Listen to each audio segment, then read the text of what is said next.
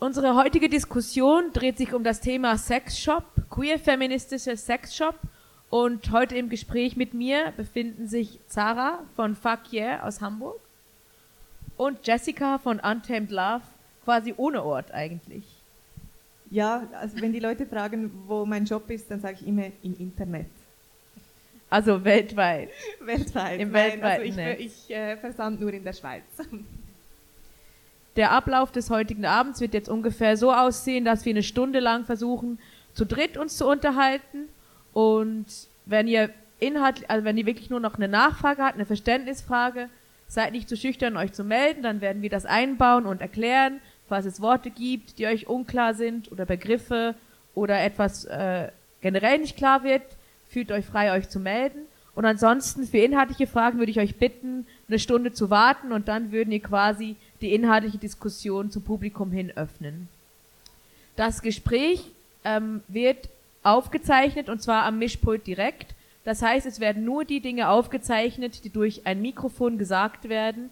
Wenn ihr also nicht gehört werden möchtet äh, in einer späteren Aufnahme, die ich selber verwenden werde für ein Radio, ähm, dann sprecht einfach nicht ins Mikrofon. Genau, ihr seid auch jederzeit frei, den Raum zu verlassen, wenn ihr euch unwohl fühlt. Ähm, so, ich glaube, jetzt habe ich ungefähr alles gesagt, was ich sagen wollte. Habt ihr noch so ein äh, Pre- Pre-Talk Talk? Okay, gut. Ja, dann würde ich gleich eigentlich mal damit anfangen, dass wir da einsteigen, dass ihr beide vielleicht eure eigenen Sexshops und die Konzepte dahinter vorstellt damit wir mal einfach so einen leichten Einstieg haben. Könnt ihr unter euch ausmachen, wer anfängt? Sonst ja, ich fange gerne mal an. Ähm, ja, mein Sexshop heißt äh, Untamed Love und wir haben am 1. Dezember eröffnet, das heißt, wir sind noch ganz jung, also drei Monate jetzt etwa. Und eben wie gesagt, wir sind nur ein Online-Shop, das heißt, wir haben keinen physischen Laden, äh, wir machen aber das, also im Moment etwa so zweimal im Monat sind wir äh, mit so einem Stand unterwegs, wie jetzt hier zum Beispiel. Zum ersten Mal jetzt in Bern, meistens eher in der Region Zürich, wo wir herkommen. Ja, das ist, das ist so ein bisschen der Rahmen und inhaltlich, wir bezeichnen uns als äh, sexpositiven, queer-feministischen Sexshop. Aber ich denke zum Inhalt, also was genau diese Begriffe meinen, inhaltlich werden wir jetzt äh, später in der Diskussion noch kommen. Ja, genau. Also wir ähm, sind ein Sexshop-Kollektiv. Näher, noch näher ran. Ja. Ja, so? Ja. Okay, gut. Also, wir sind ein Sexshop-Kollektiv, das heißt, ich bin nicht alleine, sondern habe noch zwei KollegInnen, die das mit mir gleichberechtigt zusammen machen. Wir haben das vor ungefähr vier Jahren angefangen zu planen, das Projekt, und haben jetzt seit anderthalb Jahren auch ein Ladengeschäft, also einen ganz regulären Einzelhandel mit Öffnungszeiten, wo wir genau allerlei Produkte rund um Sexualität, Lust und Körper im Hamburger Gängeviertel, das ist auch ein selbstverwalteter ähm, Ort in der Nähe der Innenstadt, dort verkaufen wir die Sachen. Genau, in einem Ladengeschäft und wir haben auch einen Online-Shop noch nebenbei und ähm, machen auch Workshops noch im Gängeviertel dann. Ja. Ja, also grundsätzlich erstmal zwei auf den ersten Blick unterschiedliche Konzepte. Ähm, meine Frage wäre jetzt, wo würdet ihr das Verbindende darin sehen? Ja, ich habe euch darin beobachtet, wie ihr euch auch schon unterhalten habt. Ähm, gibt es etwas, wogegen ihr euch gemeinsam abgrenzt oder was euch, wo ihr sagen würdet, das würde uns als Ziel ähm, vereinen und da kommen wir überein im Gegensatz zu anderen Sexshops? Ja, also ich glaube sehr viel. äh, wir haben uns jetzt äh, gestern und heute schon äh, ja, wirklich viel unterhalten. Wir haben äh, uns viel zu erzählen auch gegenseitig. Ich glaube, es gibt viel mehr, was uns äh, verbindet, als was uns unterscheidet. Also ja, unterscheiden tut uns eigentlich wirklich nur äh, physischer Laden oder nur online. Auch, äh, du hast jetzt noch Workshops erwähnt, dass, also wir haben jetzt auch schon zwei, drei Workshops gemacht, aber das ist bei uns auch ein Ziel, das noch äh, vermehrt anzubieten und ein eigenes Workshop-Programm zu haben. Und ja, ich denke, unsere Gemeinsamkeiten sind vor allem ja, inhaltlich, also die, die Werte, die wir vertreten und die wir auch mit unseren jeweiligen Jobs ähm, ja, nach außen tragen möchten oder unseren Kundschaft mitgeben möchten. Ja, genau, das ist auch eine, eigentlich eine der häufigsten Fragen, wenn Leute bei uns im Laden kommen, was denn in unserem Laden jetzt bitte feministisch sei. Und genau, das geht jetzt schon so ein bisschen in die Inhalte und ich glaube, das ist bei äh, Untamed Love auch genauso, dass zum Beispiel wir die Produkte nicht nach Gender sortieren. Also wir sagen nicht, das ist irgendwie die Frauenecke, das ist die Männerecke und hier ist alles für die Heteropärchen, sondern ähm, das ist eher bei uns, was heißt eher, es ist nach Funktion sortiert oder nach Körperregion. Also es gibt was für Penisse, es gibt was für Anal, es gibt was, was vibriert, es gibt was, was nicht vibriert.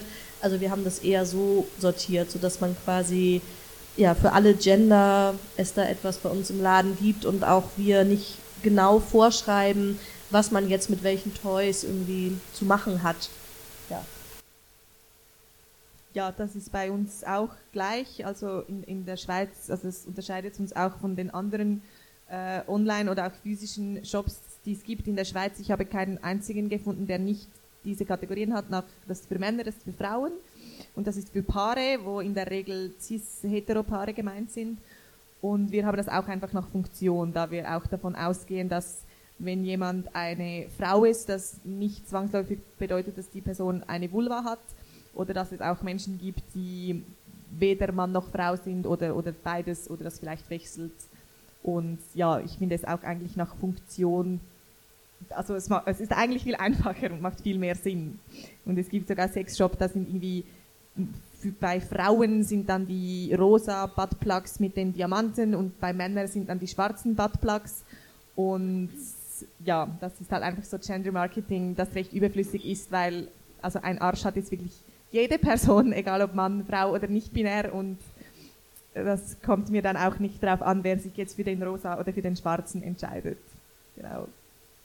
Also quasi, was euch verbindet, ist in erster Linie auch äh, in diesem Sinne eben das queer-feministische, ein anderes grundsätzliches Verständnis von Geschlechterrollen, Geschlecht an sich und auch von Sexualität in dem Sinne sexuelle Identität und so weiter, würdet ihr jetzt sagen.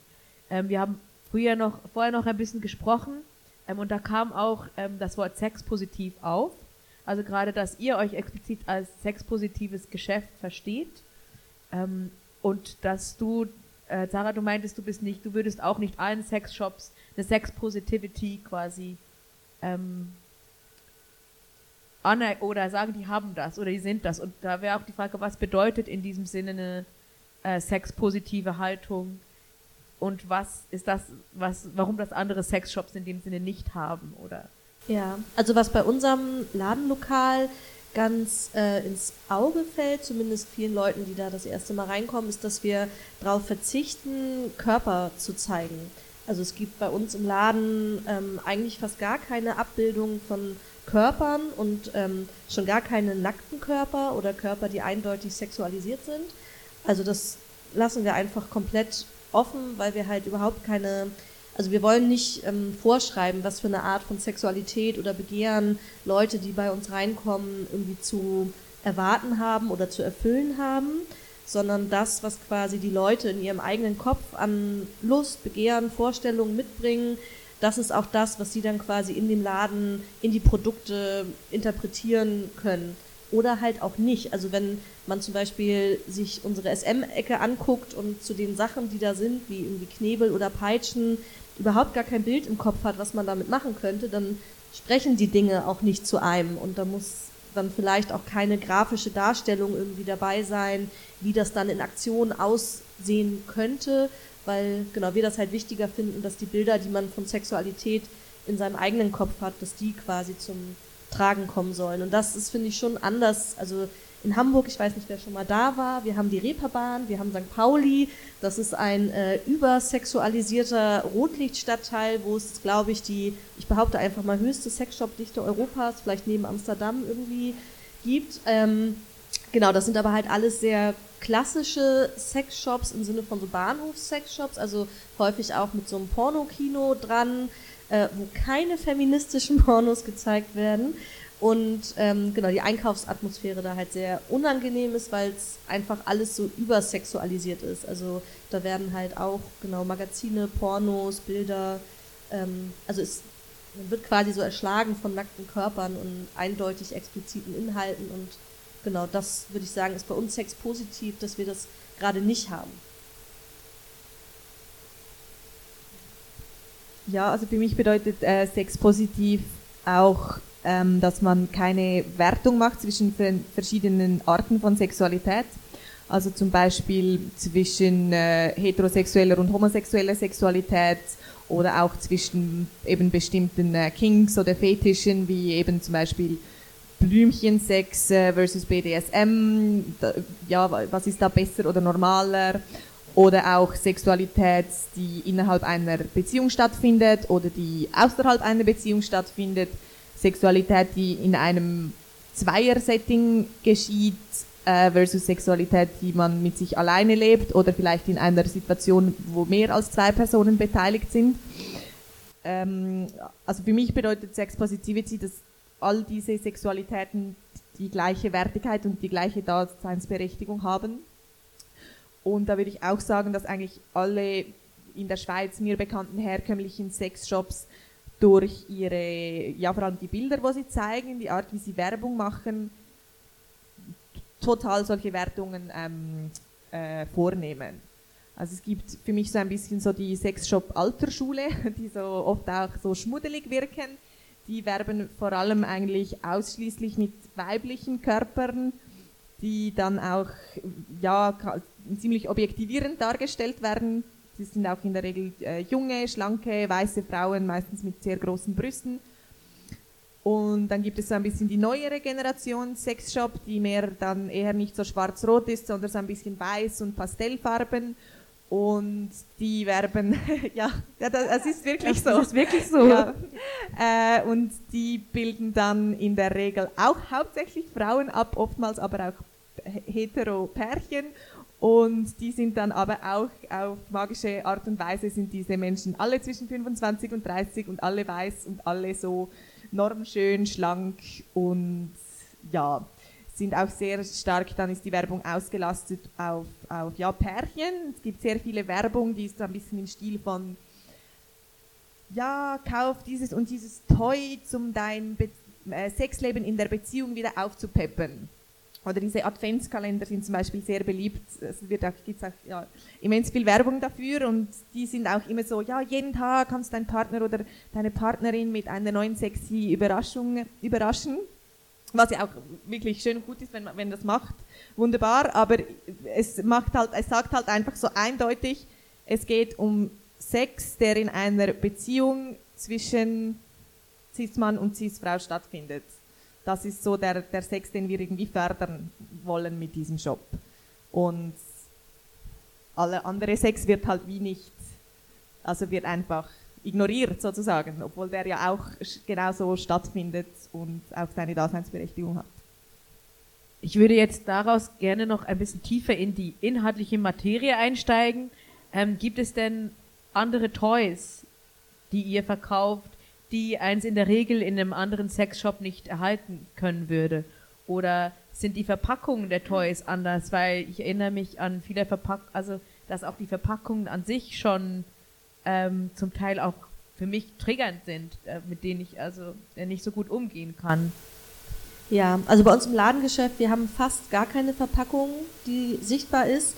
Wir ähm, versuchen auch Produkte nicht zu einzukaufen, die eine super scheiß Verpackung haben. Also scheiße im Sinne von irgendwie Objektivieren von äh, als Frauen gelesenen Körpern, das überhaupt nicht zum Produkt passt. Also mein, meine Lieblingsverpackung äh, ist äh, für einen ähm, Kegelball, also so zum Beckenbodentraining. Das ist so eine kleine Kugel, die kann man vaginal einführen, äh, genau zur Stärkung der Vaginalmuskulatur. Äh, und da ist die Verpackung dann eine ähm, nackte ähm, Frau, auch 90, 60, 90, weiß, blonde Haare, stark geschminkt, die auf äh, einer Kanonenkugel reitet. Und zum Beispiel, da habe ich das Problem, dass ich die Kugel, die sich in dieser Verpackung befindet, super toll finde, ist aus Silikon, geiles Material, ist günstig auch, kann man gut verkaufen, irgendwie die Leute freuen sich, was günstig auch als Produkt zu bekommen. Und da schmeiße ich zum Beispiel einfach immer die Verpackung weg. Das heißt, wenn eine neue Bestellung kommt, bin ich eine Stunde lang damit beschäftigt, diese Verpackung aufzuschneiden, die Kugel rauszunehmen, die Bedienungsanleitung rauszunehmen und in ein kleines Jutesäckchen umzuverpacken. Weil ich einfach diese Verpackung so scheußlich finde und genau. Äh, ja, also bei uns gibt es keine Verpackung. Was war noch die Frage? Ich habe schon wieder vergessen. Äh, oder ob ihr andere Toys habt, so, also ja. die ihr sonst nicht kriegt. ja, mein äh, Lieblingstoy ist äh, der O-Nut, ähm, also O-Nuss übersetzt, äh, O-Nut.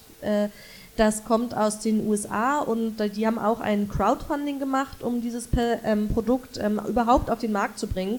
Man muss sagen, der Markt für Sextoys ist dominiert von einigen großen Firmen, die, soweit ich das überblicke, alle in Cis-Männerhand auch sind. Das heißt, die meisten Überraschung, Surprise, ja, die meisten äh, Produkte sind, äh, obwohl sie quasi für nicht-Penisse auch designt sind, von Leuten mit Penis designt, was zu manchen abstrusen äh, Fehlkalkulationen führt, was das Material, die Länge, die Bedienung irgendwie angeht. Genau, aber dieser O-Nut-Ring, der ist jetzt von einer Cis-Frau designt und der hat zum Ziel die Verkürzung des Objektes, was vaginal eingeführt wird. Das kann Penis als auch Toy sein und das ist zum Beispiel wichtig oder kann wichtig werden bei Personen, die von Vaginismus betroffen sind, von Endometriose oder die einfach einen sehr kurzen, ähm, ich glaube, das nennt man Vaginalstand, korrigiert mich.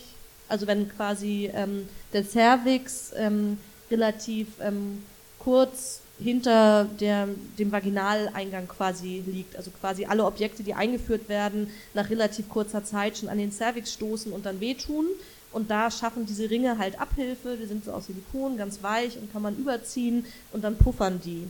Ähm, genau, sowas kann einfach im Patriarchat nicht äh, auf den Markt kommen, weil äh, wer würde auf die Idee kommen, einen Penis zu verkleinern? Also das, äh, genau, das ist eigentlich eins meiner Lieblingsprodukte. Wow, ich bin gerade ziemlich beeindruckt von dieser Erfindung. Das ist ja. ja richtig toll. Gut davon zu hören. Ja, genau, die ist halt leider sehr teuer, finde ich, also zu erwerben weil es halt ähm, nur über dieses Crowdfunding finanziert wurde und genau, es einfach eine kleine Firma ist, die wenig Stückzahlen herstellt und es ist auch bisher die einzige Firma, die es herstellt. Genau, das ist dann halt sehr schade, weil wir super viel ähm, Feedback bekommen für dieses Produkt, dass Leute das interessant finden und auch dringend bräuchten für ihre Sexualität, damit sie halt keine Schmerzen mehr beim penetrativen Sex haben und sich das einfach nicht leisten können, quasi das zu kaufen, weil es halt einfach zu teuer ist, weil es ja, Nischenprodukt scheinbar ist oder vom Mainstream nicht gefördert wird und sowas finde ich halt sehr schade. Ja, das klingt gut. Das muss ich glaube auch aufnehmen, das habe ich bis jetzt noch nicht.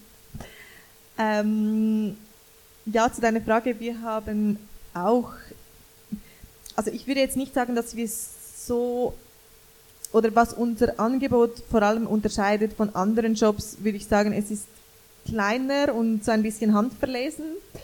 Ähm, bei den Produkten an sich finde ich das Wichtigste eigentlich, dass sie body safe sind, also dass es nur Materialien aus Materialien sind, die nicht schädlich sind für den Körper, was bei großen Anbietern zum Teil nicht unbedingt der Fall ist. Also es gibt so Weichmacher in Plastik oder poröse, poröse Oberflächen, ähm, wo es wie keine Regelung dazu gibt. Das gibt zum Beispiel Fatate, die im Kinderspielzeug verboten sind, aber nicht in Sextoys. Und wenn es dein Kind nicht in den Mund nehmen soll, solltest du es dir vielleicht auch nicht in Körperöffnungen stecken. Ähm, ja, und bei großen Anbietern hat man eigentlich als, als Laie also gar keine Möglichkeit, das genau herauszufinden, was da alles drin ist. Und also das, so diese Art von Qualität ist jetzt bei uns eigentlich ähm, das Wichtigste so für das Angebot. Und dann haben wir auch das mit den Verpackungen. Wir haben auch, glaube ich, fast keine Verpackungen, auf der Menschen zu sehen sind. Wir haben auch am Anfang noch äh, versucht, gar, auch gar keine gegenderten Begriffe auf den Verpackungen zu haben. Aber wir, das haben wir gemerkt, das ist unmöglich. Also eben, da gibt es zum Beispiel den Satisfier for Man und das ist natürlich etwas für einen Penis. Ähm, ja, aber das, also das machen einfach fast alle, sagen dann, das ist äh, für Männer und für Frauen, äh, dass das dann halt auf der Packung steht. da sind wir wie nicht drum herum gekommen. Und ja, dann haben wir halt einige ja, bestimmte Toys oder bestimmte Marken. Wir haben zum Beispiel die Marke Vet for Her, die hat in der Schweiz nur noch ein anderer Anbieter. Ähm, die ist so von lesbischen Frauen für lesbischen, lesbische Frauen gemacht, hat viele Dinge, die sich vor allem eignen für ähm, zwei Menschen mit, mit Vulven, die Sex haben miteinander. Eben, also aus meiner Sicht müssen das nicht zwangsläufig lesbische Frauen sein. Ähm, ja, diese Marke haben wir, haben wir zum Beispiel, also erstens, weil wir finden, eben, sie machen gute, gute Toys, die für queere Leute auch interessant sind und weil sie auch von, von einem eher kleineren Unternehmen, das auch von queeren Menschen betrieben wird, gemacht wird. Also es ist ja auch dann eine Form von ähm, Support oder Solidarity, wenn man bei solch, also auch bei den Lieferantinnen und Lieferanten darauf achtet, wer da dahinter steckt. Ja, so. Das finde ich jetzt gerade interessant, wenn du sagst, das sind Toys, die sind auch für queere Leute interessant. Ähm, gibt es auch manchmal den, den andersrum Gedanken, wie dieses Toy ist zu hetero, also das Toy an sich, oder ist das eigentlich, lässt sich jedes Toy queeren?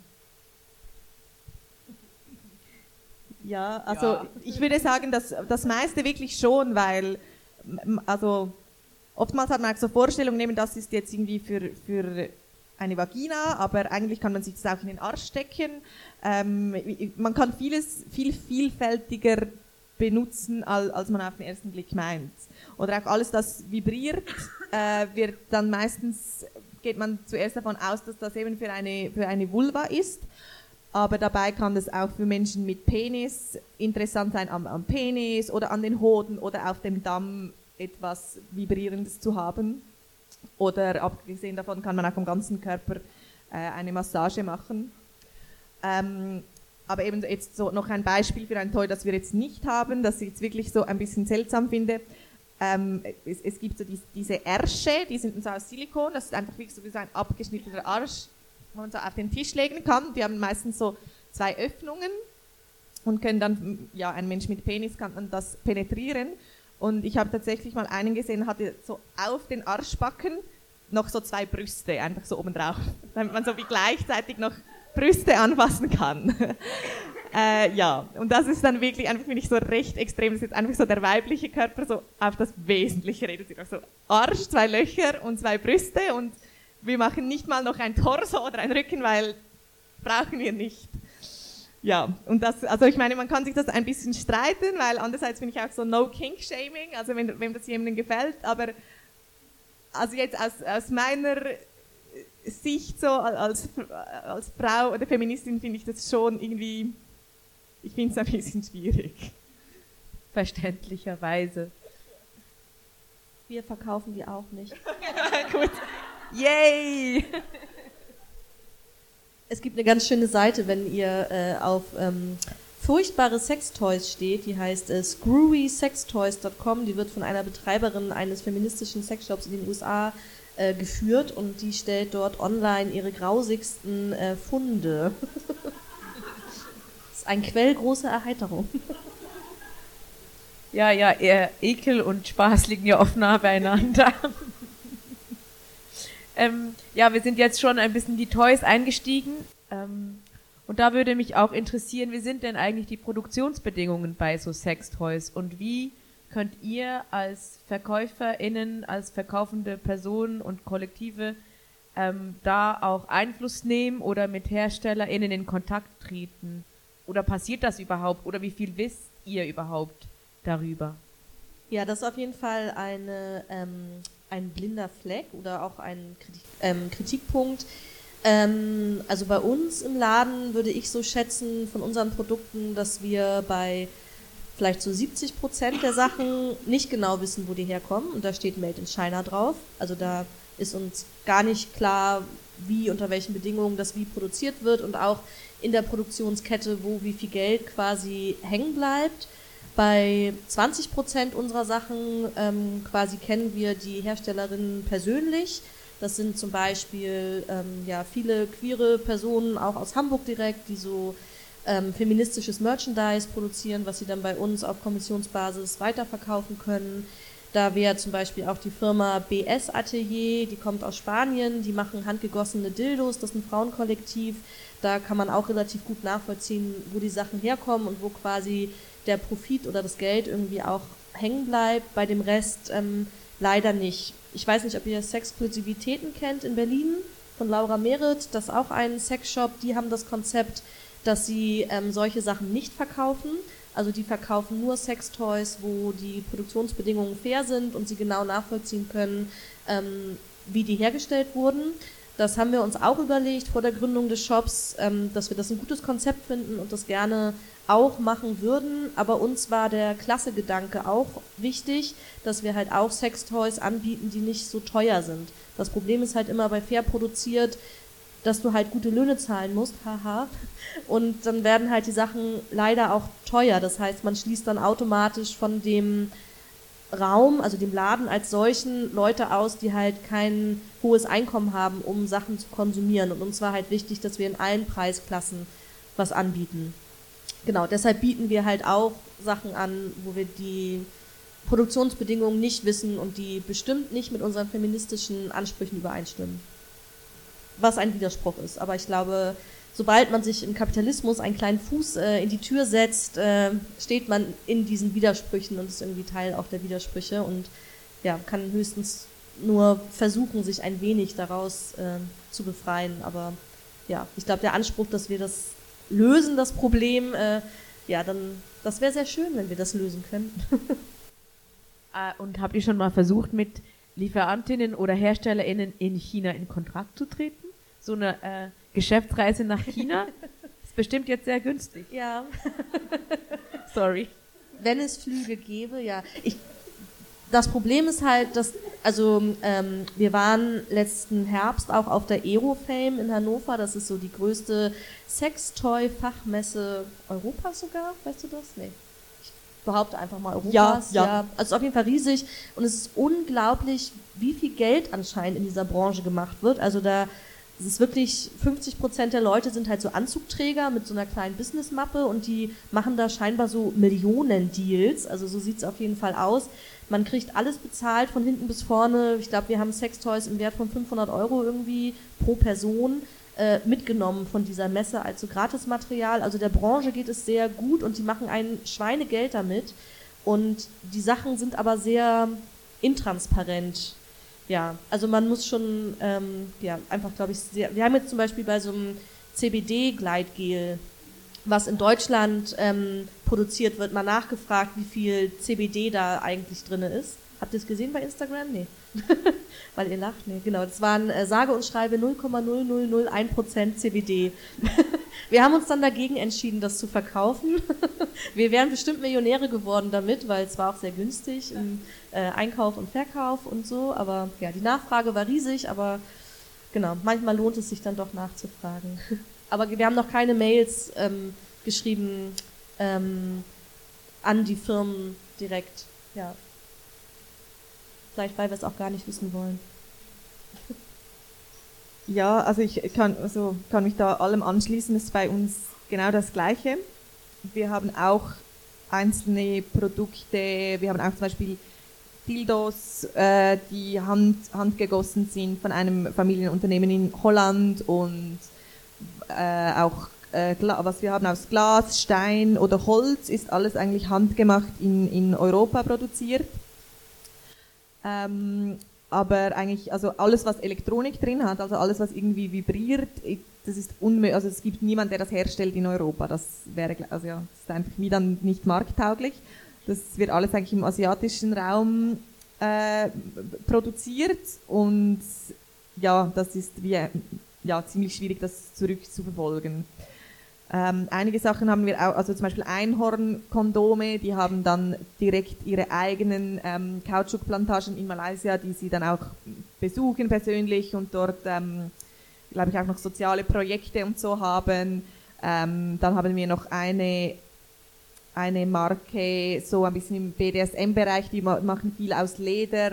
Das ist so ein Unternehmen von einem ich glaube einfach so ein schwules Pärchen, ich weiß nicht, wie viel mehr Leute die noch sind aus, aus Deutschland und die haben eine eigene Fabrik in, in Pakistan, wo sie produzieren lassen, wo sie auch selber so mehrmals im Jahr hingehen und eben die kenne ich, also die deutschen Pärchen kenne ich dann auch persönlich.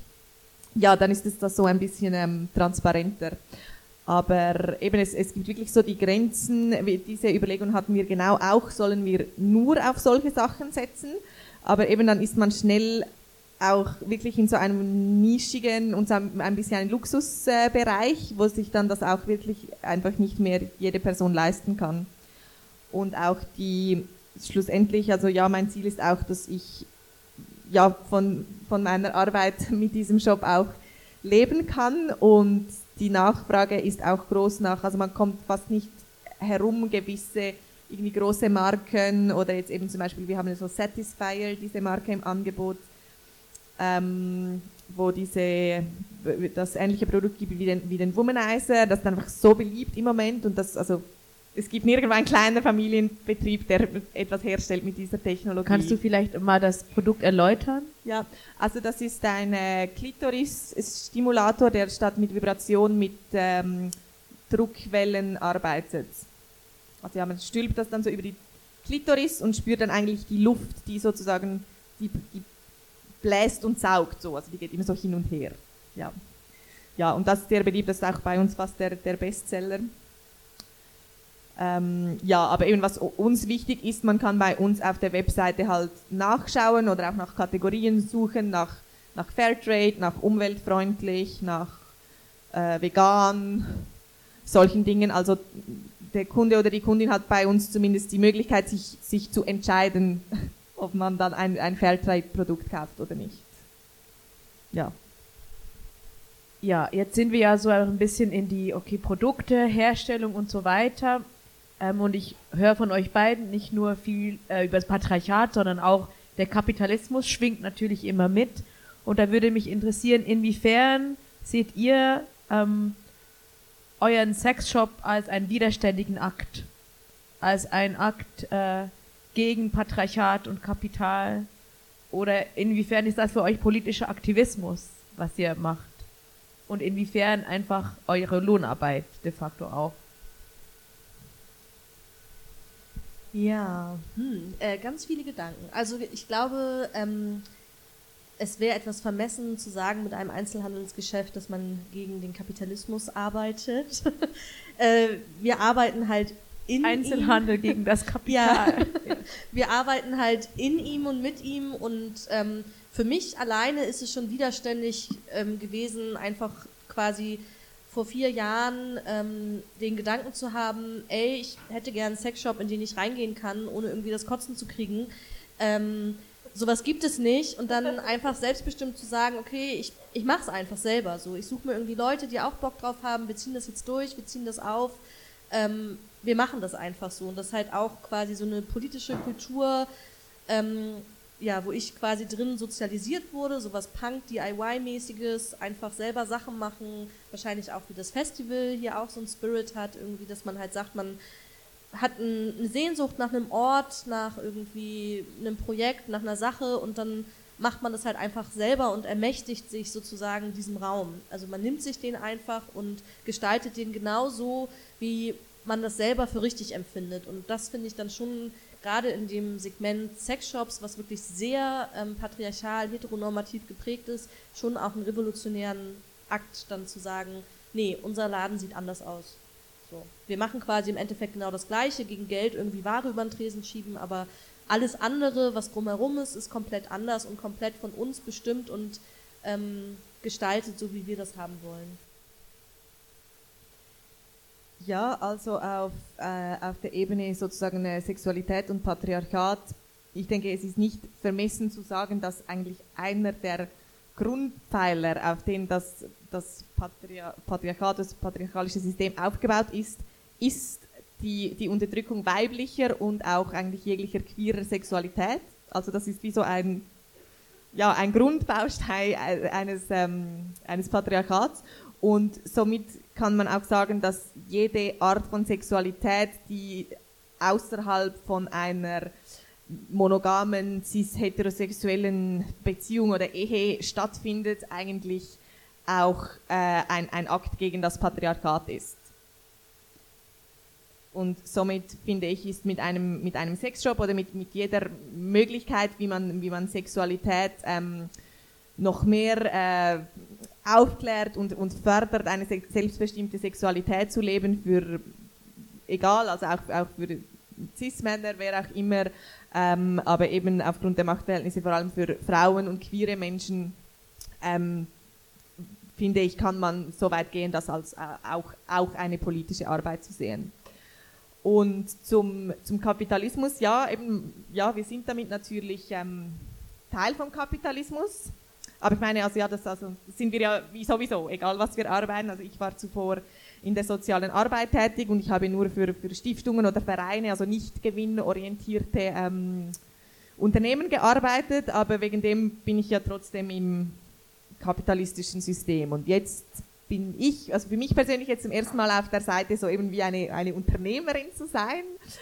Ähm, und das finde ich auch sehr spannend und ähm, also was für mich auch eine persönliche Motivation, das zu machen war oder auch immer noch ist, ist auch ähm, ja, also ich mache einfach so wie mein, also schlussendlich muss ich eh irgendwie überleben im kapitalistischen System, weil ich, ich kann ja nicht aus dem System raus. Ähm, und auf diese Art versuche ich darin so zu überleben, indem ich einfach so mein eigenes Ding mache und ich bin so meine eigene Chefin und kann meine eigenen Entscheidungen treffen und stoße aber natürlich eben an diesen ra kapitalistischen Rahmen immer wieder an, eben zum Beispiel, wenn ich die äh, Arbeitsbedingungen nicht nachvollziehen kann oder halt trotzdem Produkte nehmen muss, die vielleicht nicht so gute Arbeitsbedingungen habe, weil ich, haben, weil ich wie keine andere Wahl habe.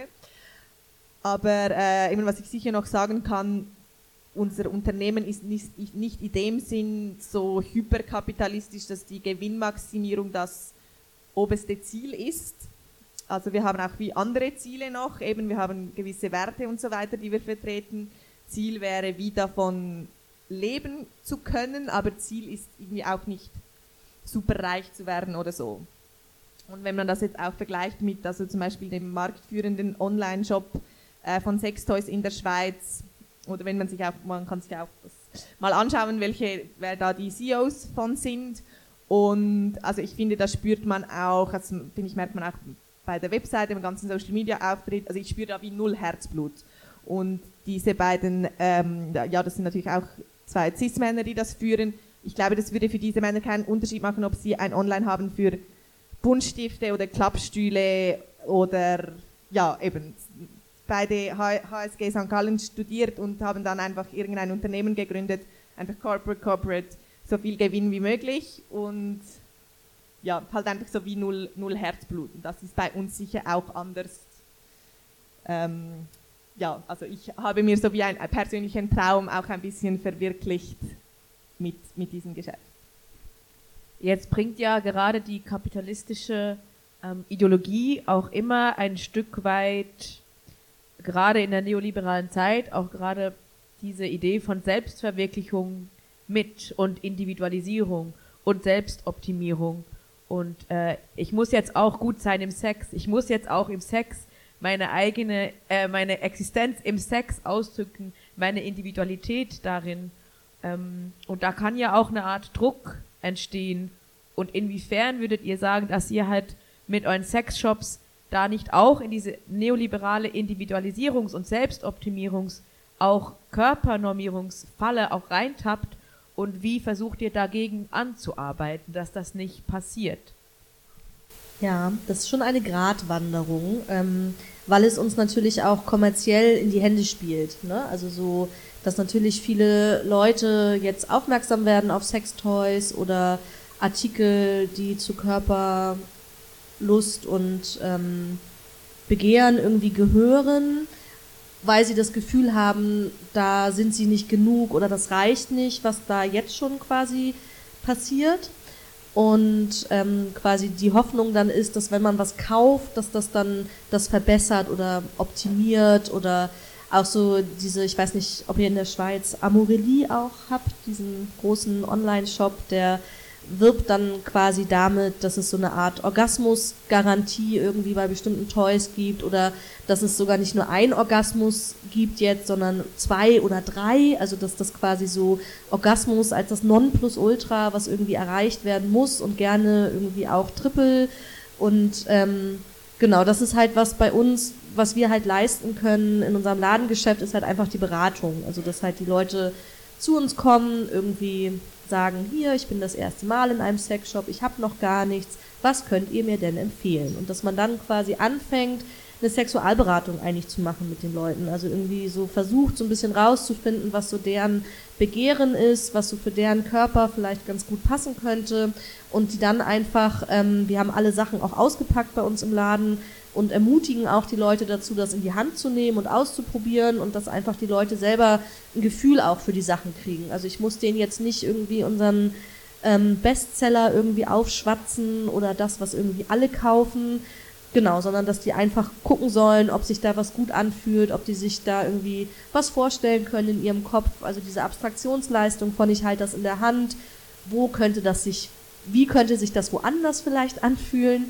Und genau, wenn halt jemand dann was nicht kaufen will oder gar nichts kaufen will, bin ich dann auch nicht äh, sauer oder, also ich sehe das, also das ist quasi zum Beispiel so ein bisschen der Unterschied vielleicht auch zwischen so einem klassischen kapitalistischen Geschäft. Natürlich bin ich Verkäuferin und verkaufe Sachen, aber ähm, ich muss nicht den Leuten was verkaufen. Also so entweder haben die selber Interesse an den Sachen, die ich denen da zeige und wenn sie halt kein Interesse haben, dann ist das auch für mich in Ordnung. So. Ja. Das so. Ja, also eben ich habe kein Ladengeschäft, aber wenn ich eben so Stände mache, dann habe ich eigentlich eine ähnliche, ähm, was? Ein, ja genau, einen kleinen Pop-up-Store habe, dann habe ich eigentlich da eine ähnliche Einstellung äh, wie Sarah dazu. Und auch sonst allgemein, also über unseren Shop ähm, oder ja, unser Social Media Auftritt und so weiter versuchen wir halt ein Bild von Sexualität zu vermitteln, das nicht nur irgendwie penetrationszentriert ist oder nur orgasmuszentriert ist oder auch nur nicht mal genitalienzentriert ist. Ähm, ja, und versuchen so mehr Sexualität zu zeigen als irgendwie ein breites Feld, wo es viel zu entdecken gibt und wo man viel spielen kann und wo es nicht darum geht, irgendwie in irgendeiner Form eine Höchstle Höchstleistung zu finden mit so und so vielen Orgasmen oder ähm, so und so weiterer Ejakulation oder was auch immer man da noch ähm, optimieren kann beim Sex, ja. Was lohnt sich daran, einen Sexshop aufzumachen, einen queer-feministischen Sexshop? Äh, es macht mega viel Spaß. also ja, ich mache es jetzt erst seit drei Monaten. Ich weiß nicht, ähm, wie lange bist du schon da im Geschäft? Naja, vier mit, Jahre das ja, Projekt ja. und genau, aber du hast ja, ja auch vorher genau anderthalb Jahre den Laden. Ja, genau. Also mit, mit Vorbereitungszeit bei mir auch ein bisschen länger, aber seit drei Monaten jetzt so gibt es den Shop.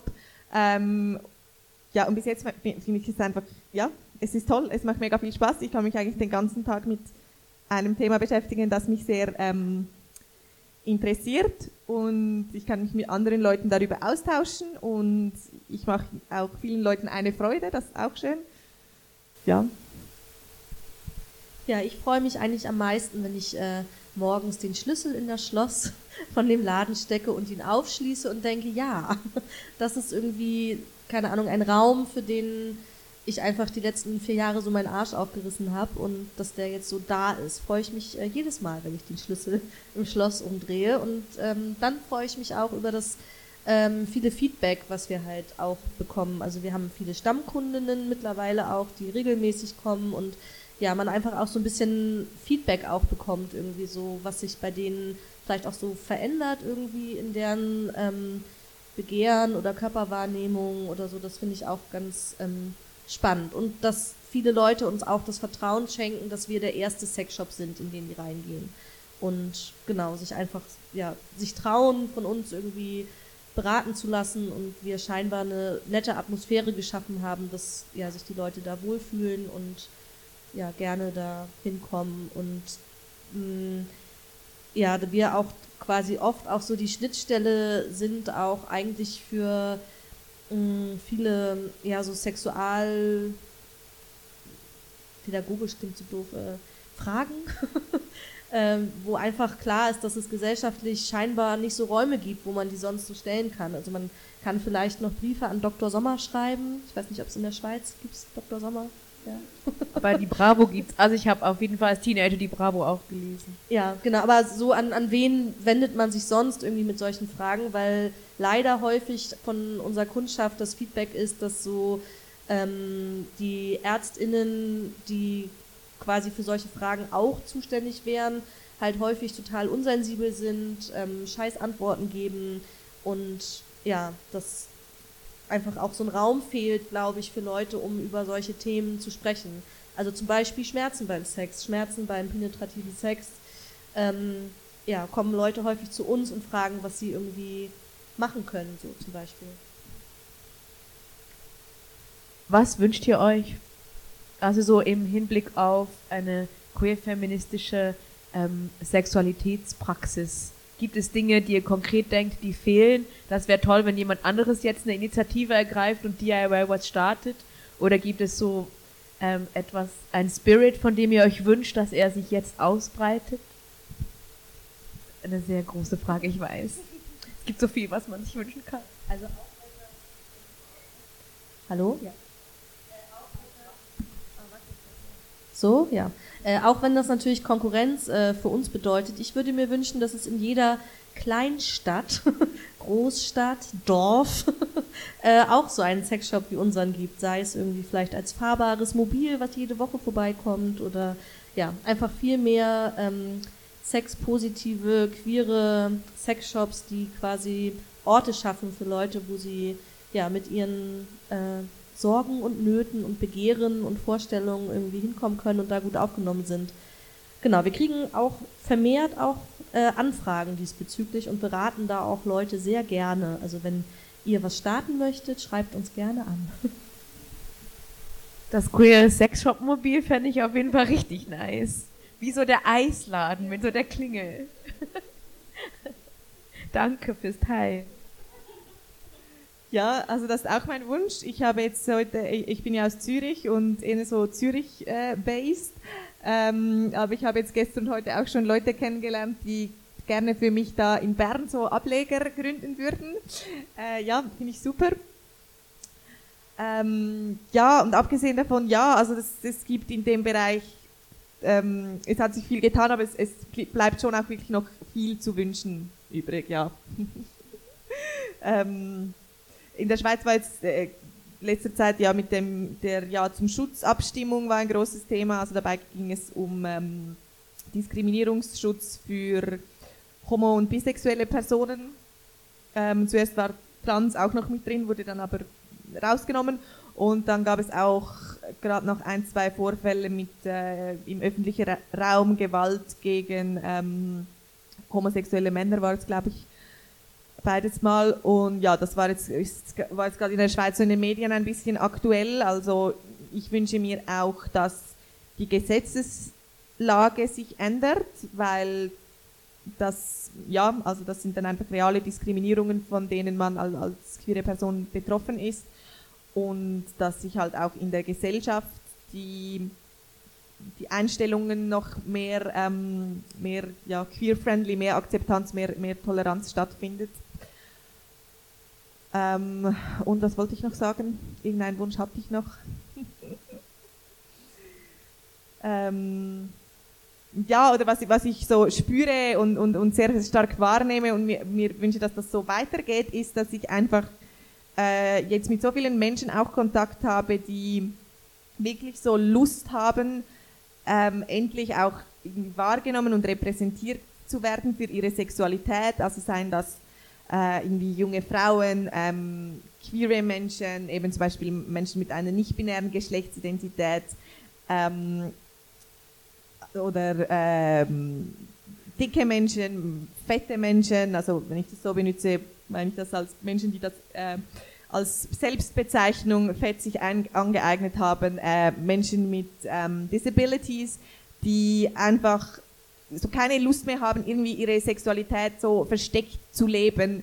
Sie wollen auch so out and proud sein und, und das zeigen und auch wollen auch repräsentiert werden und wollen, dass es so anerkannt wird in der Gesellschaft, dass sie auch Sex haben.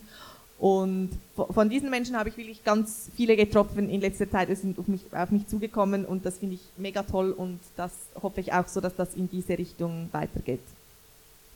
Danke auch dir fürs Teilen. Gute Wünsche haben wir hier am Start. ja. ja, jetzt ist der Moment, wo ähm, wir, ja genau eine Stunde, ne? On time. Jetzt ist der Moment, wo wir das Gespräch quasi ins Publikum öffnen würden. Fühlt euch frei, Fragen zu stellen Ihr könnt entweder ähm, die Hand hochhalten und ich gebe euch das Mikrofon oder die Frage stellen und ich wiederhole sie dann nochmal ins Mikrofon, wie es für euch gerade lieber ist. Genau.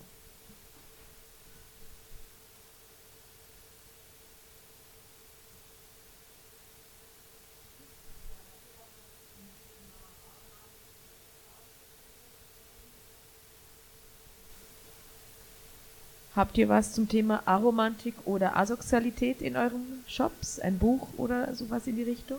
Ja, also wir haben eine Bücherecke, die ist leider sehr klein. Wir haben nur 15 Quadratmeter. Wir werden aber im Sommer auf eine fünfmal so große Fläche umziehen. Und dann wird es eine größere Bücherecke mit auch noch mehr Auswahl geben. Aber das ist auf jeden Fall auch, ähm, genau, wir haben auch zum Beispiel Menstruationsprodukte oder ähm, genau so Transzubehör, also quasi Sachen, die nicht unbedingt mit Sexualität in dem Sinne, mit Begehren so zu tun haben. Ja. Ähm, wir haben nichts in dem Sinne konkret zu dem Thema. Wir haben auch noch keine Bücher, also es ist etwas, ähm, wo wir das Sortiment noch erweitern wollen und dann würde ich diese Thematiken sicher auch mit aufgreifen.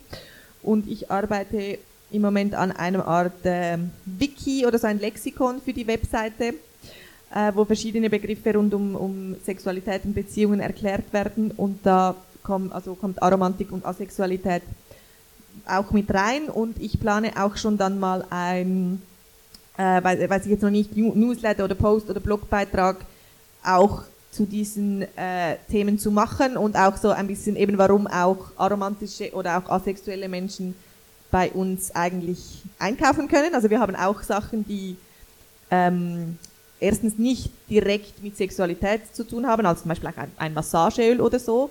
Und ganz abgesehen davon gibt es ja, also Asexualität bedeutet ja auch nicht, ähm, dass man irgendwie weiß ich was, gar, gar keine Körperempfindungen haben möchte zum Beispiel. Also auch asexuelle Menschen könnten jetzt zum Beispiel ein äh, ja, etwas Vibrierendes angenehm finden für eine Massage an wo auch immer am Körper. Ähm, ja, so ich plane zu diesem Thema noch ähm, etwas zu schreiben und ich finde das auch ganz spannend und auch wenn man den Begriff ähm, Sex positiv hat, äh, dass das nicht, sexpositiv bedeutet nicht irgendwie einfach mehr oder irgendwie wilderen Sex für alle, sondern es bedeutet genauso auch Asexualität oder, oder Demisexualität oder Graysexualität auch als eine gleichwertige Art von Sexualität zu akzeptieren.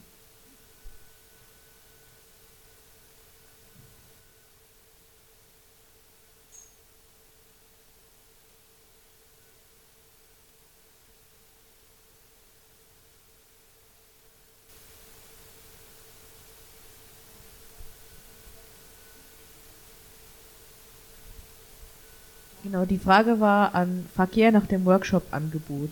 Ja, das äh, ist ganz verschieden. Eine sehr schwammige Antwort, ich weiß. Äh, ich kann einfach sagen, was wir schon so hatten. Äh, sehr erfolgreich ähm, sind unsere Stick- und Poke-Tattoo-Workshops. Das hat mit Sexualität nicht so viel zu tun, aber mit Körper. äh, die sind eigentlich fast immer alle ausgebucht. Äh, da genau tätowieren wir uns selber gegenseitig und äh, ja, machen sowas. Dann hatten wir ähm, einen äh, feministischen Porno-Workshop zusammen mit Lexi, die auch in Berlin das Por Yes äh, Festival mitorganisiert. Die ist so bei Sexklusivitäten auch mit angebunden. Ähm, die hat auch einen Squirting-Workshop für uns gemacht. Dann haben wir so Vulva Watching-Workshops schon mehrfach gehabt. Ähm, Sex und Sprache, den Workshop, den ich heute hier auch gemacht habe, haben wir auch schon sehr oft ähm, gehalten. Wir haben ähm, so ähm, Toys R Us, das ist so eine Toy Night, wo man mit, wenn man mag, ein bisschen Sekt äh, sich einfach mal durch das Sortiment äh, sich ein, einmal alles anguckt und zeigen lässt und genau, wir so ein bisschen ja die Vielfalt von Produkten irgendwie zeigen. Ein bisschen so eine Tupperware-Party. ähm, genau, das haben wir. Muss mal überlegen. Habt ihr nicht auch neulich diesen Rough and Tum Rough Play? Ja, genau, das hat meine das Kollegin äh, Frankie gemacht. Ähm, das war ähm, äh, das war wie so Catchen. Toben, Rangeln, ich weiß nicht, wie man, äh, weißt du noch, wie das hieß? Nee. Rough Play oder ja, also ich weiß genau. also es genau, gab einen großen Teppich und dann konnte da quasi konsensual mit Regeln ähm, gekämpft werden. Ähm, nonverbales Speeddating hat Frankie auch gemacht.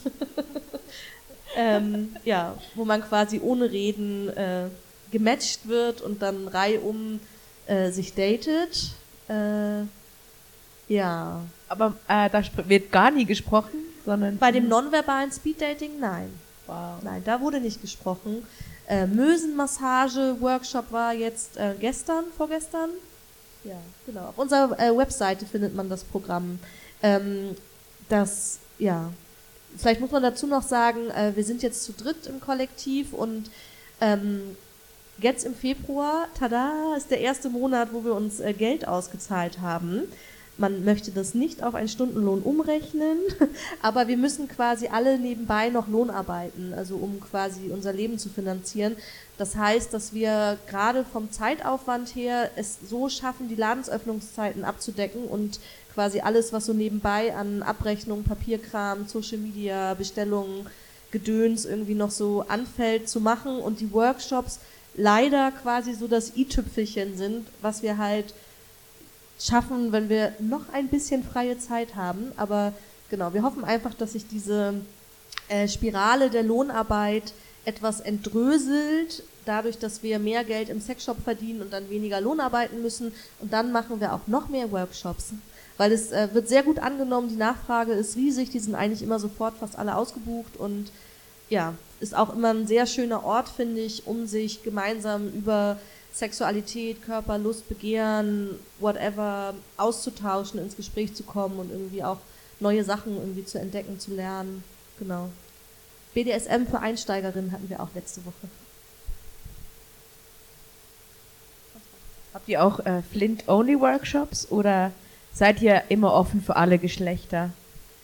Da haben wir auch lange drüber diskutiert vor Ladenöffnung, ähm, ob wir bei unserem Shop ein einen Tag in der Woche zum Beispiel machen, der Flint-only ist und haben uns dann aber dagegen entschieden, ähm, weil wir dachten, dann muss man ja eine Tür haben, also da muss man ja jemanden haben, der an der Tür sitzt und irgendwie äh, ja, Leute anspricht, kontrolliert, äh, ja, das irgendwie am Passing irgendwie dann versucht irgendwie auszumachen oder auch Ansprache versucht irgendwie das zu klären. Und ja, wir dachten einfach, wir probieren es ohne aus, wie es so klappt. Und ähm, bisher gab es kein negatives Feedback diesbezüglich. Und ähm, ich würde auch behaupten, ohne es natürlich äh, empirisch ähm, zu wissen, wer da genau in unseren Laden kommt, aber so vom äußeren Passing her würde ich auch sagen, dass so 80 Prozent Blind-Personen äh, sind, die bei uns sind. Also meistens, ja. Ich hatte in den anderthalb Jahren nur zweimal die äh, Notwendigkeit, jemanden hinaus zu begleiten aus unseren Räumlichkeiten und das war, waren äh, betrunkene Cis-Männer. ja. Frisch von der Reeperbahn. Äh. Das weiß ich nicht.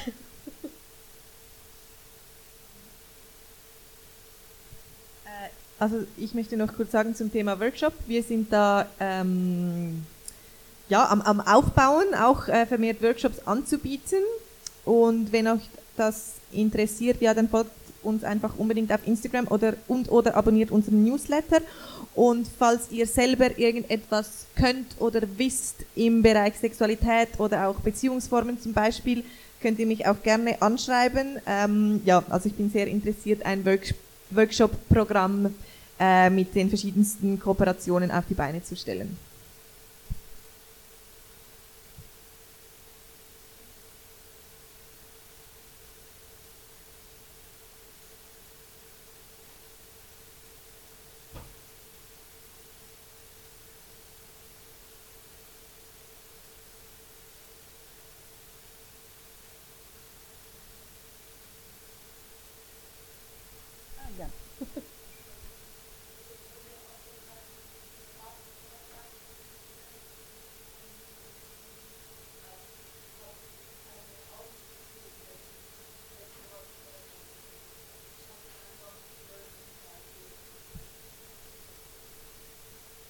Es wurde ja auch erwähnt, ähm, meinte die fragende Person, dass da viel auch Beratungsarbeit dahinter steckt, in dem, was ihr tut.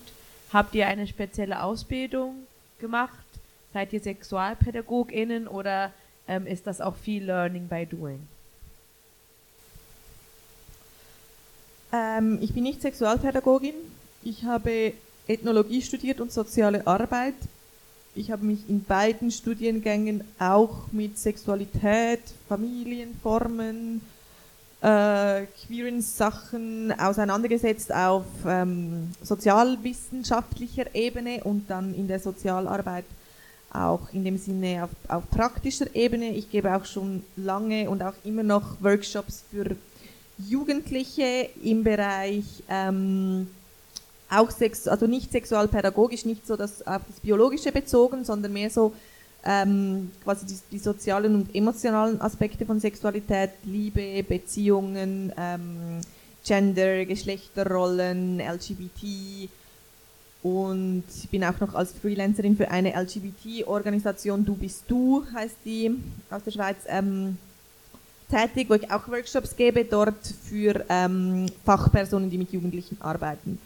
Und Genau, und dann kommt natürlich noch meine sozusagen private Auseinandersetzung mit dem Thema Sexualität hinzu, wo, ja, also ich selber finde mich, ähm, fühle mich qualifiziert, ähm, zu diesem Thema auch Leute ja, zu beraten und auch, also ja, wenn ich etwas, also ich habe auch keine Mühe damit, jemandem zu sagen, ja, das, das weiß ich jetzt nicht oder da bin ich überfragt oder das ist nicht meine Erfahrung, also habe damit keine Erfahrung ja, also ich denke einfach transparent sein ist, ist auch wichtig und sonst, ja, ich glaube, man muss nicht unbedingt Sexualpädagogin sein. Es gibt viele, viele Wege, die äh, zu diesen Themen führen, ja.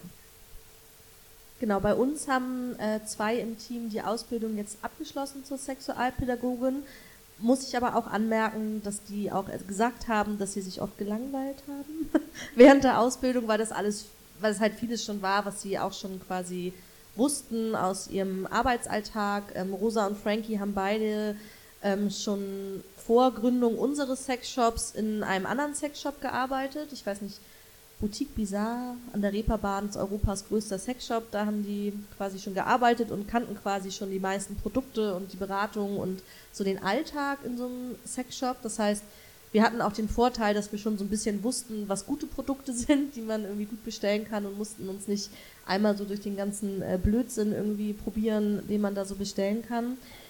Genau, ich habe gar keine Vorerfahrung in dem Bereich gehabt und hatte auch ganz schön Respekt davor, so dann auf einmal im Laden zu stehen und habe dann äh, ja wie so ein kleiner Sherlock Holmes äh, mir alles ergoogelt und wir haben auch viel so interne Schulungen gemacht, also wo Rosa und Frankie mir viel erzählt haben vom Sortiment und genau, eigentlich lerne ich mit fast allen Leuten, die neu in den Laden kommen und Fragen haben, lerne ich auch immer wieder Sachen dazu, einfach weil jeder Körper anders ist, jedes Begehren ist irgendwie anders und das finde ich auch gerade so das Spannende an meinem Beruf, dass ähm, obwohl ich quasi Produkt XY schon auswendig kenne, trotzdem die Beratungssituation irgendwie immer anders ist mit jeder Person, die reinkommt.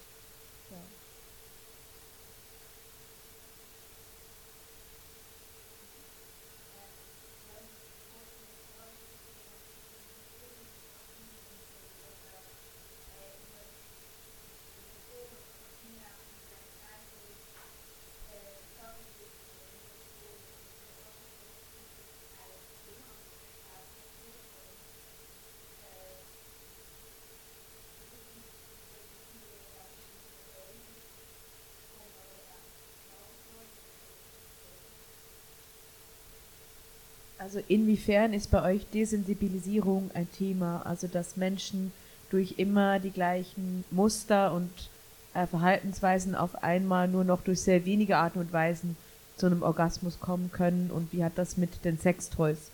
Äh, wie hängt das in der Beratung auch mit den Sextoys zusammen, die ihr verkauft? ähm, bei Desensibilisierung musste ich jetzt als erstes daran denken, dass es diesen Mythos gibt, dass wenn man zu oft Vibratoren benutzt, dass man dann nur noch damit kommen kann. Meinst du sowas?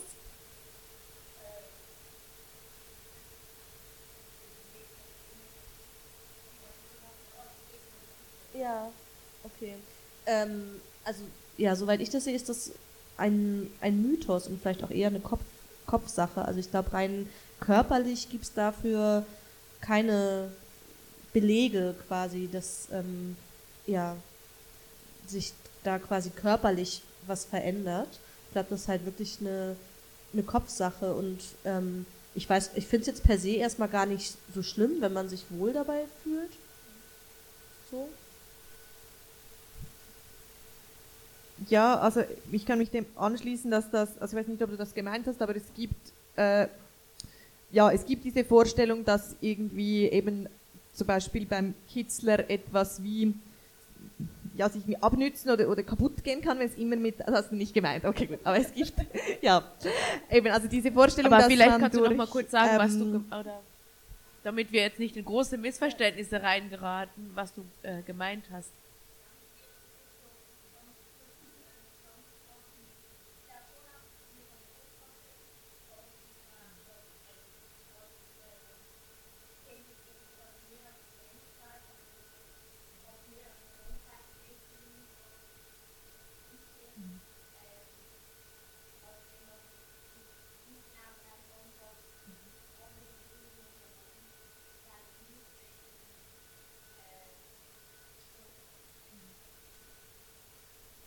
Also dass wenn man sich immer genau gleich anfasst, dass dann andere neue Berührungen nicht mehr dieselbe Lust wecken. Äh, eben, eben, was ich sagen, dass es körperlich irgendwie eine, eine Abnutzung oder sowas gibt, das eben ist ein Mythos. Ähm, aber es, also ja, man kann sich natürlich an etwas gewöhnen oder auch einfach, wenn man etwas gefunden hat, das halt funktioniert oder mit dem man vielleicht so super schnell zum Orgasmus kommt, dass man dann halt gerne bei dem bleibt. Und das finde ich aber auch, wenn man das halt einfach dann möchte und man findet, ja, ich finde find das cool, so komme ich so in 30 Sekunden zum Orgasmus, dann finde ich auch, ist das, ist das ja wie kein Problem. Aber wenn man natürlich dann selber irgendwie einen subjektiven Leidensdruck hat und gerne anderes noch au, also, ausprobieren möchte, dann, ja, dann kann das halt unter Umständen auch vielleicht, ähm, ähm, ja, wie ein bisschen Arbeit bedeuten oder dass man dann halt eine neue Technik mehrmals versuchen muss, bevor sie funktioniert. Ja, und also da gibt es verschiedene, es gibt zum Beispiel eine Technik, die nennt sich Etching, also es ist zum Beispiel so masturbieren, bis man fast zum Orgasmus kommt und dann wieder aufhören. Und dann, wenn man wieder ein bisschen runtergekommen ist, wieder fast zum Orgasmus. Und so kann man zum Beispiel äh, trainieren, einen Orgasmus herauszuzögern. Ähm, ja, und da gibt es dann auch verschiedene, eben wenn man jetzt zum Beispiel, also ich denke jetzt mal, als jemand mit, mit Klitoris oft äh, mit einfach Vibration auf die Klitoris masturbiert, dann kann das sehr interessant sein, dann zum Beispiel mal mit einem äh, Glasdildo, der zum Beispiel nicht vibriert, ähm, durch, also innerlich ähm, sich versucht, in, innerhalb, also ja, an der Innenseite von der Vagina zu stimulieren, das ist dann ein, ja, ein ganz anderes Gefühl. Und ja, dann dauert es vielleicht länger oder vielleicht kürzer und ist vielleicht ein anderer Orgasmus und ja, braucht manchmal auch ein bisschen Geduld von den gewohnten Pfaden abzuweichen, aber äh, kann sich auch lohnen, ja.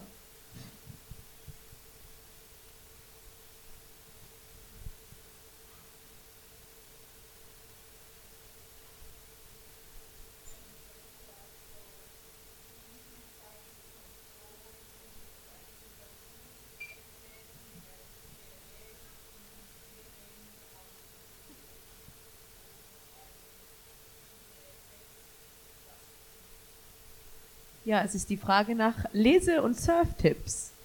Ja, also ich folge sehr gerne bei Instagram äh, Thongria. Ich weiß yes. nicht, ob ihr die kennt. Die hat, ähm, die ist äh, auch Sexshop-Inhaberin von Shop Spektrum Boutique. Das ist ein Online-Shop in den USA. Ähm, genau, das quasi so eins war auch eins unserer Vorbilder, bevor wir uns gegründet haben. Ähm, genau, die schreibt immer sehr viel über Sexualität, Sextoys, Gender-Themen und hat auch ein großes Netzwerk an ähm, Fachpersonal. Weiß nicht, also, also andere Leute, die sich im, es ist halt alles auf Englisch, ne, die sich im amerikanischen Raum halt auch damit auseinandersetzen. Ja. Ähm, ich höre sehr gerne den Podcast von den Pleasure Mechanics. Ähm, das ist so ein lesbisches Pärchen, beide auch Sexological Bodyworkers, seit Jahren im Beruf tätig. Und da kommt jede Woche eine neue Folge raus zu einem bestimmten Thema. Sie arbeiten sehr viel zu, was ist Begehren überhaupt, wie kann ich mein Begehren äußern und geben auch explizite Tipps zu verschiedensten Themen rund um Sexualität. Ja, dann eben, es gibt sehr vieles. Äh, Sangria kann ich auch sehr empfehlen. Und dann gebe ich einfach einen Tipp, weil das habe ich auch selber noch nicht so lange her entdeckt und finde ich super. Das ist Salty. Ähm, das ist ein Blog und ein Newsletter, auch aus den USA, halt auch auf Englisch, wo es auch um ganz viele Themen Sexualität, aber auch äh, Gender Identity, Beziehungen, ja, alles Mögliche geht.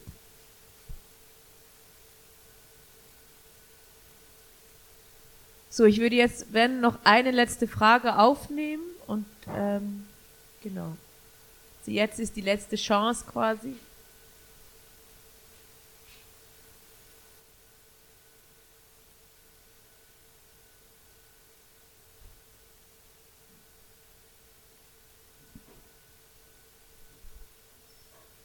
Ja, gut, dann danke ich euch beiden sehr, sehr herzlich für dieses tolle äh, und auch intensive und tiefergehende Gespräch. Fand ich richtig gut.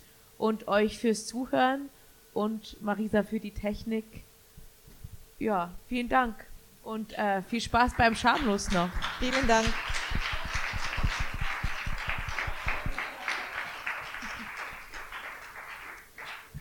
Genau, unten ist noch der Performance-Block am Laufen, soweit ich weiß.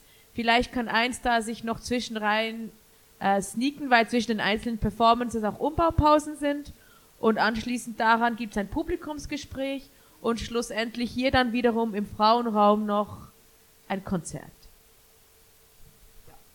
Schönen Abend.